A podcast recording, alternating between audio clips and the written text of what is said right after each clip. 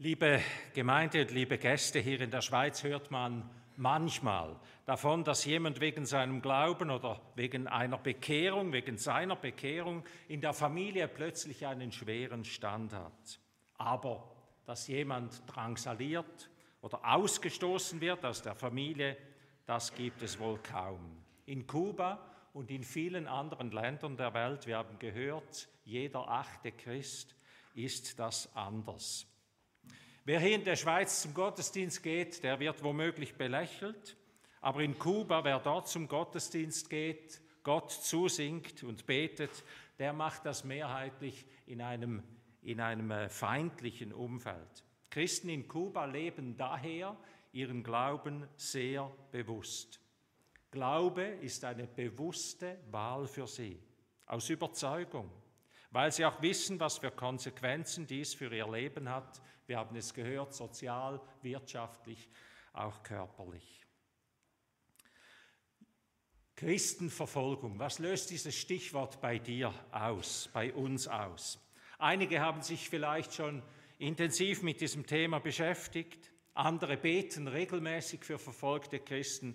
Ein wunderschönes Hilfsmittel ist dieser kleine Gebets, diese kleine Gebetsbroschüre, ich habe sie leider zu spät bestellt, aber nächsten Sonntag sollten sie da sein, äh, um sich da mal, zum, das mal zu versuchen, auch für sein eigenes Leben. Für jeden Tag ein kurzes Stichwort für ein Land, für eine Situation zu beten, eine wunderbare Möglichkeit, auch wirklich glaubensstärkend und verbindend weltweit. Andere, für andere ist dieses Thema vielleicht völlig fremd. Es ist ja in der Schweiz weit weg. Die Schweiz ist zwar, wird zwar immer säkularer, aber wir, die wir hier im Gottesdienst uns versammeln, wir sind fast alle in einer Kirche aufgewachsen, vielleicht mit dem Glauben mehr oder weniger aufgewachsen. Der christliche Glaube wurde uns mehr oder weniger in die Wiege gelegt. Viele von uns bezeichnen sich bewusst als Christen, aber es ist kaum jemand hier, wenige wahrscheinlich, die sich ganz radikal zum christlichen Glauben bekehrt haben. Wie ein Paulus in der Bibel oder wie Rahman, ein ehemaliger muslimischer Imam im Bangladesch, der zu Jesus gefunden hat.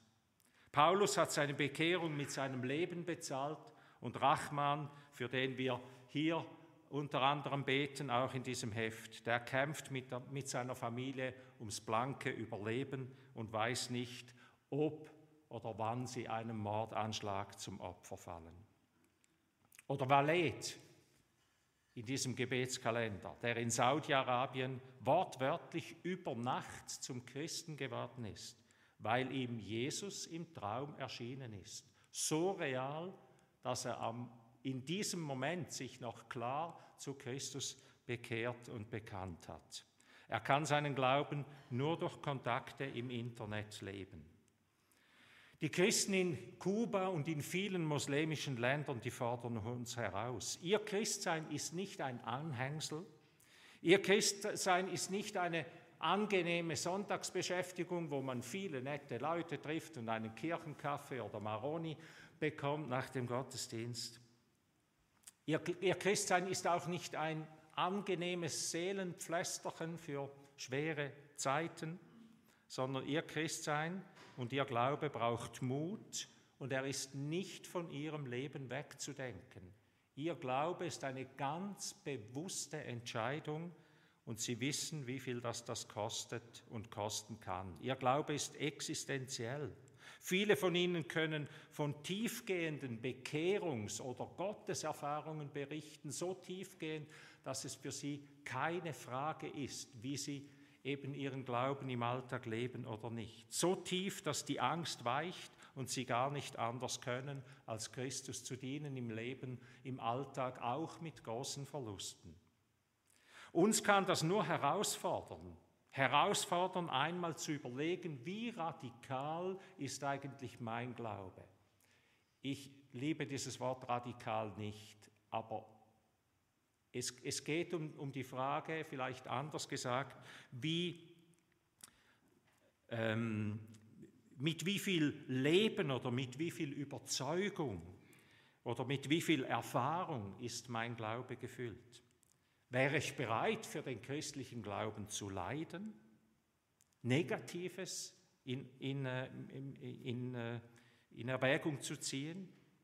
Würde ich noch in die Kirche gehen, wenn es in unserem Land verboten wäre und ich genau wüsste, da wirst du registriert und äh, irgendwann und genau beobachtest, beobachtet? Es ist schwierig für uns, uns das vorzustellen. Vielleicht würde ich, denke ich, würde ich meinen Glauben weiterhin praktizieren, ohne Rücksicht auf Verluste. Vielleicht würde ich mich ins stille Kämmerlein zurückziehen und denken, ich kann ja auch dort beten und Christus lieben. Und im Alltag würde ich mich anpassen wie ein Chamäleon. Und auf diesem Weg würde daher früher oder später auch das letzte Glaubensflämmlein in mir erlöschen und vielleicht auch in unserem ganzen Land. Wir können diese Gedanken auch noch etwas weiterführen. Wir können uns fragen, habe ich die Überzeugung, für etwas einzustehen, das mich etwas kostet? Schwierige Frage. Uns kostet es ja nichts. Es kostet mich nichts, ein Wahlplakat aufzustellen. Ich habe keine also vielleicht finanziell, wer weiß. Aber ich habe keine Nachteile irgendwelcher Art davon. Es kostet mich nichts, einen WhatsApp-Status für oder gegen die 13. AHV-Rente aufzuschalten. Es kostet mich nichts, zur Fürbitte für Israel aufzurufen, um mich klar zu diesem Land zu stellen, das ein Recht auf Selbstverteidigung und Leben und Existenz hat. Es kostet mich nichts. Welche sind die Werte, die für mich verhandelbar sind? und für die ich öffentlich einstehe und für die ich auch öffentlich einstehen würde, wenn es mich etwas kostet? Wie ist das in der Familie und am Arbeitsplatz? Auch dort erleben wir vielleicht Ansätze davon. Wir haben unterschiedliche Überzeugungen und Wertvorstellungen, auch unter Christen, auch in der Gemeinde. Und die Frage stellt sich manchmal, wo muss ich etwas knurrend oder mühsam mittragen, schweigend mittragen und mitbeten, ein großes Herz gelten zu lassen, weil das Band des Friedens wichtiger ist als meine eigentliche Grundüberzeugung? Oder wo muss ich etwas sagen, weil Schweigen ein Verrat an mir und an meinem Glauben und an meinem Herr, Herrn und Erlöser wäre? Das ist gar nicht so einfach. Wo ist diese Grenze? Wie ist es im Einzelfall? Aber ich glaube, bei dieser Entscheidung und bei diesen Fragen ist es entscheidend, ob wir lernen, Gott mehr zu gehorchen als Menschen. Und ja, in den letzten drei oder vier Jahren ist dieser Satz hüben und drüben gern zitiert und ich meine auch gern strapaziert worden. Sind wir ehrlich, kaum jemand hat den, Satz so zitiert, dass er damit einen einen persönlichen Leidensweg in Kauf nimmt, sondern wir haben ihn zitiert oder wir zitieren ihn, um eine Überzeugung zu proklamieren, eigentlich ein Siegeszeichen.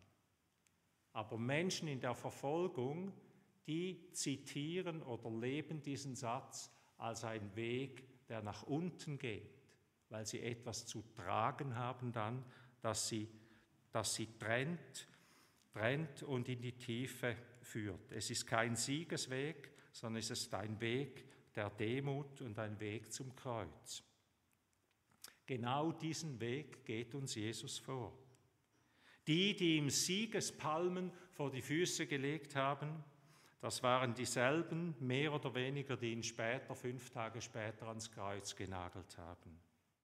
Er ist auf einem Esel geritten, nicht auf dem hohen Ross. Er ist nach Jerusalem gekommen, obwohl seine Freunde ihm aus Angst abgeraten haben. Er hatte ein Ja zum Kreuz, er hatte ein Ja zu diesem Weg in die Tiefe, in den Tod zum Kreuz. Er hat es nicht masochistisch gesucht, aber wenn das Weizenkorn nicht in die Erde fällt, sagt uns das Wort Gottes, wenn das Weizenkorn nicht in die Erde fällt, dann bringt es keine Frucht. Vielleicht sind wir Christen in der Schweiz deshalb so kraftlos, weil wir keine Weizenkörner sein wollen, weil wir diesen Weg von Christus nicht mitgehen wollen, weil wir kein Weizenkorn sein wollen, das in die Erde fällt. Und ja, ich will das nicht, aber es ist das, was uns Christus auf den Weg gibt. Weil wir, wir halten eher krampfhaft am guten Leben fest und möchten auf allen Hochzeiten mittanzen, aber Jesus sagt uns immer wieder so radikal, wer sein Leben um meinetwillen verliert, der wird es gewinnen. Wer sein Leben festhalten will, der wird es verlieren. Nein, wir haben Gott sei Dank keine Verfolgung bei uns, aber ich meine, dass uns der Teufel verfolgt. Dass uns der Teufel verfolgt und dieselben Worte ins Ohr flüstert, wie tausende Jahre früher er das bei Adam und Eva getan hat. Ist doch keine Sache. Nimm doch. Das tönt so gut. Wieso sollst du dir diese Frucht entgehen lassen? Nimm doch, Gott hat sicher nichts dagegen. Fünf Überzeugungen zum Schluss. Christen, die ihren Glauben trotz Bedrängung und Verfolgung ausleben, sind Menschen, die bereit sind, Verlierer zu sein in dieser Welt, so wie Jesus. Christen, die ihren Glauben trotz Bedrängung und Verfolgung ausleben, sind nicht Kämpferinnen und Kämpfer für mehr Rechte im Leben, sondern ihr Rechter, ihr Richter ist Christus. Und sie sind so erfüllt von seinem Heiligen Geist, dass sie irdische Nachteile in Kauf nehmen. Christen, die ihren Glauben trotz Bedrängung und Verfolgung ausleben, sind Menschen, die erfahren haben, erfahren haben, dass ihnen Jesus Freiheit, Heilung und Frieden bringt. Christen, die ihren Glauben trotz Bedrängung und Verfolgung leben, sind Christen, die in der Gemeinschaft und in der Gemeinde Jesu einen solch hohen und unverhandelbaren Wert sehen, dass sie unter keinen Umständen diesen Wert hergeben oder verraten oder verlassen. Es sind Christen, die mit Dietrich Bonhoeffer wissen, der Bruder, der Christus in meinem Bruder ist stärker als der Christus in mir. Was heißt, meinen Glauben, den kann ich nicht garantieren. Aber wenn mein Bruder und meine Schwester mir den Glauben zuspricht und für mich betet, dann werde ich getragen, dann ist das ein Zeugnis einer Kraft für meinen Glauben und für mich. Und die fünfte Folgerung, Christen, die ihren Glauben trotz Bedrängung und Verfolgung ausleben, sind Menschen, die sich den, der Herausforderung des Wortes Christi stellen, wenn er sagt, selig sind, die um der Gerechtigkeit willen verfolgt werden, denn ihnen gehört das Himmelreich. Selig seid ihr, wenn euch die Menschen um meinetwillen schmähen und verfolgen und allerlei Böses gegen euch reden und dabei lügen, seid fröhlich und jubelt. Es wird euch im Himmel reichlich belohnt werden.